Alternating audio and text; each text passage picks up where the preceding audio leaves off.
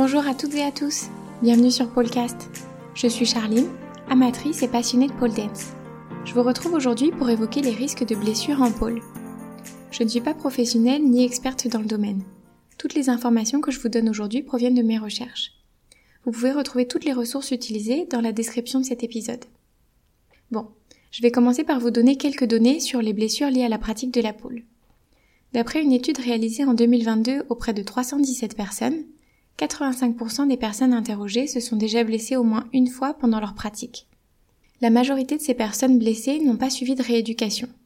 Et 48% se sont reblessées sur la même partie de leur corps lors de leur reprise.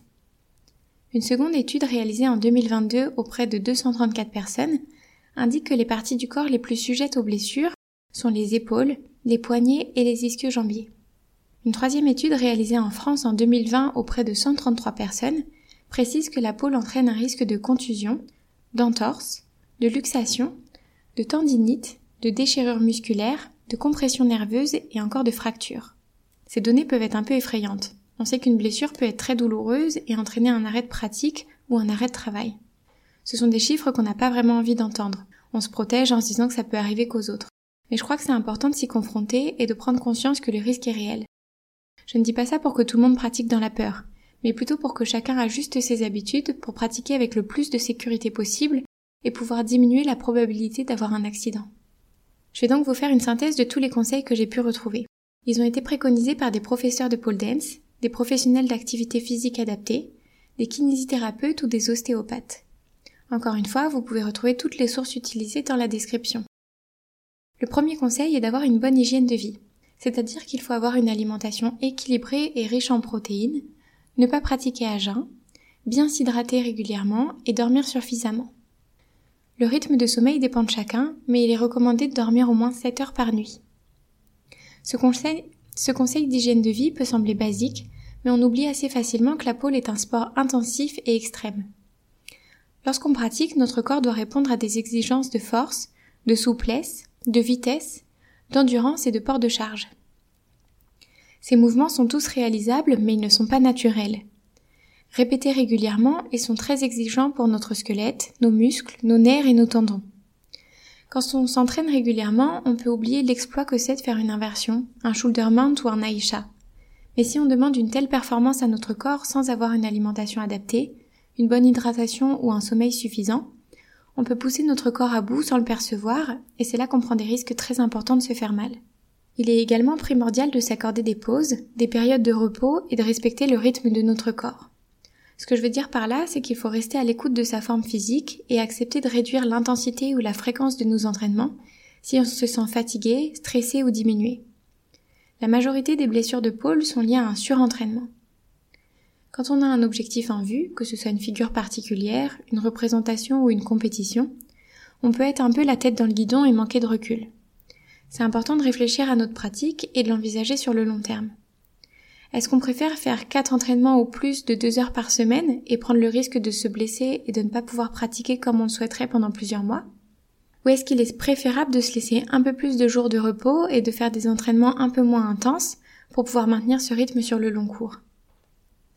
Il n'y a pas de fréquence optimale, ça dépend de chacun. Mais il est important de rester à l'écoute de son corps et de ne pas se mettre trop de pression de performance.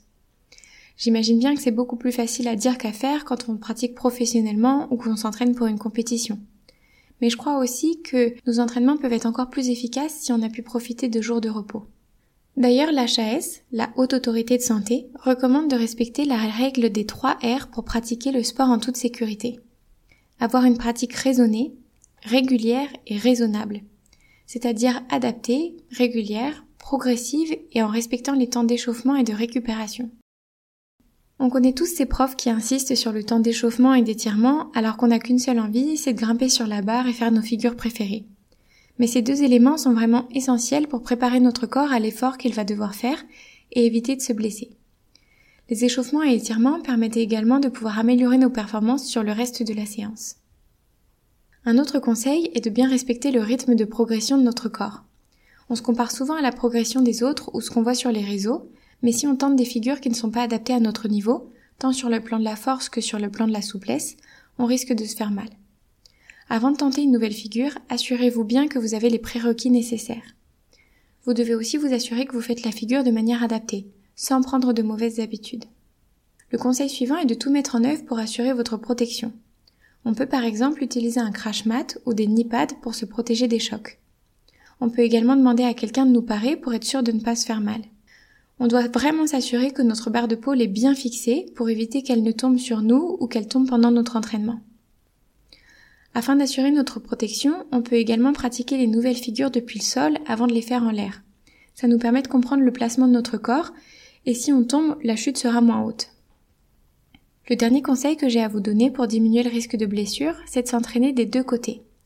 Il y a toujours un côté où on se sent naturellement plus à l'aise, où on arrive à faire plus de choses. Mais si on ne prend pas le temps d'entraîner le second côté, on peut avoir une différence de niveau très importante, avec une différence de force, de souplesse et d'endurance. Il est ensuite plus difficile d'évaluer les figures qu'on est en capacité de tester ou non, et on peut se mettre en danger sans en avoir conscience. Personnellement, j'essaie toujours de faire plus de répétitions du côté où je me sens moins à l'aise pour essayer de diminuer l'écart entre mes performances à gauche et à droite. On a fait le tour de tous les conseils que j'ai pu trouver. Si vous en avez d'autres, n'hésitez pas à me les transmettre par mail ou via Instagram pour que toute la communauté puisse en profiter. Je vais maintenant aborder les conseils qui concernent la pratique de la pôle après avoir eu une blessure. Le premier conseil, c'est de vous faire accompagner par un kinésithérapeute. Qu'ils aient une connaissance de la poule ou non, ils seront en capacité de vous proposer des exercices de rééducation pour récupérer plus facilement après votre blessure, comprendre ce qui l'a causé et comment éviter que ça se reproduise. On peut même consulter un kiné en prévention, avant de se blesser, pour sécuriser sa pratique et améliorer ses performances. Pendant une période, j'avais beaucoup de mal à réaliser le grip du full bracket, c'est-à-dire la prise qu'on fait pour réaliser un carrousel par exemple. À chaque fois que j'essayais, j'avais une douleur très intense au niveau de l'avant-bras placé en bas de la barre. Comme j'arrivais pas à faire cette figure et que je suis légèrement têtue, je me suis dit que j'allais pratiquer encore et encore en essayant de passer la figure une seconde, puis deux, puis trois et ainsi de suite, jusqu'à ce que j'y parvienne.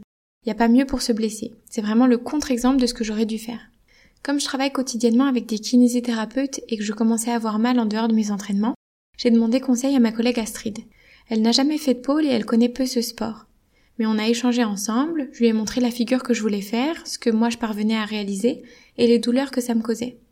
Grâce à sa formation de kiné, elle a pu me guider et m'expliquer que si j'avais mal à l'avant-bras, ça n'était pas que je manquais de force sur cette partie du corps comme je le pensais, mais que j'engageais pas assez les muscles de mon dos pendant ce mouvement et que mon avant-bras et mon poignet devaient compenser. Elle m'a fortement déconseillé de poursuivre comme je le faisais, au risque d'épuiser mes poignets. Elle m'a plutôt indiqué des exercices de gainage pour renforcer mon dos et apprendre comment le contracter consciemment. J'aurais jamais pu avoir cette analyse toute seule, mais après quelques séances, ces conseils m'ont permis de pouvoir réaliser la figure en mode statique sans douleur. Si j'avais continué seule, mes performances n'auraient pas été aussi bonnes et j'aurais pu me blesser sans comprendre pourquoi. Cette anecdote m'amène donc au conseil suivant, celui de comprendre sa blessure avant de reprendre la pôle.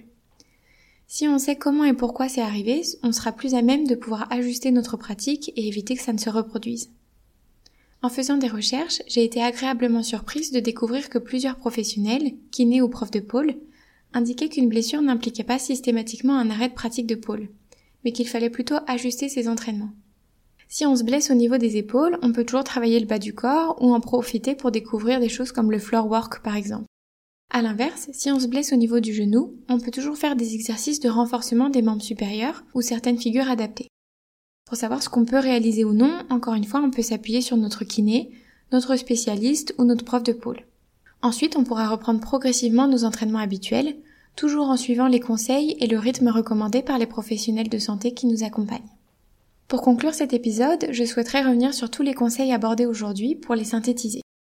Nous avons vu qu'il était primordial d'avoir une bonne hygiène de vie, donc une bonne alimentation, hydratation et un sommeil adapté, éviter le surmenage, que ce soit dans la fréquence, la durée ou l'intensité de nos entraînements, bien respecter les temps d'échauffement et d'étirement pour préparer notre corps, de respecter son rythme de progression, s'assurer de sa sécurité et d'entraîner nos deux côtés. On peut également rencontrer un kinésithérapeute pour éviter de se faire mal ou faire de la rééducation post-blessure. Si on se blesse, il est important de comprendre ce qui s'est passé et d'adapter notre pratique de pôle pour reprendre progressivement. Voilà, J'espère que cet épisode pourra être utile à certains ou certaines d'entre vous. Si vous avez une question, une remarque ou que vous souhaitez participer à un prochain épisode, vous pouvez me contacter par mail ou via Instagram. Les informations nécessaires sont dans la description. Belle journée à vous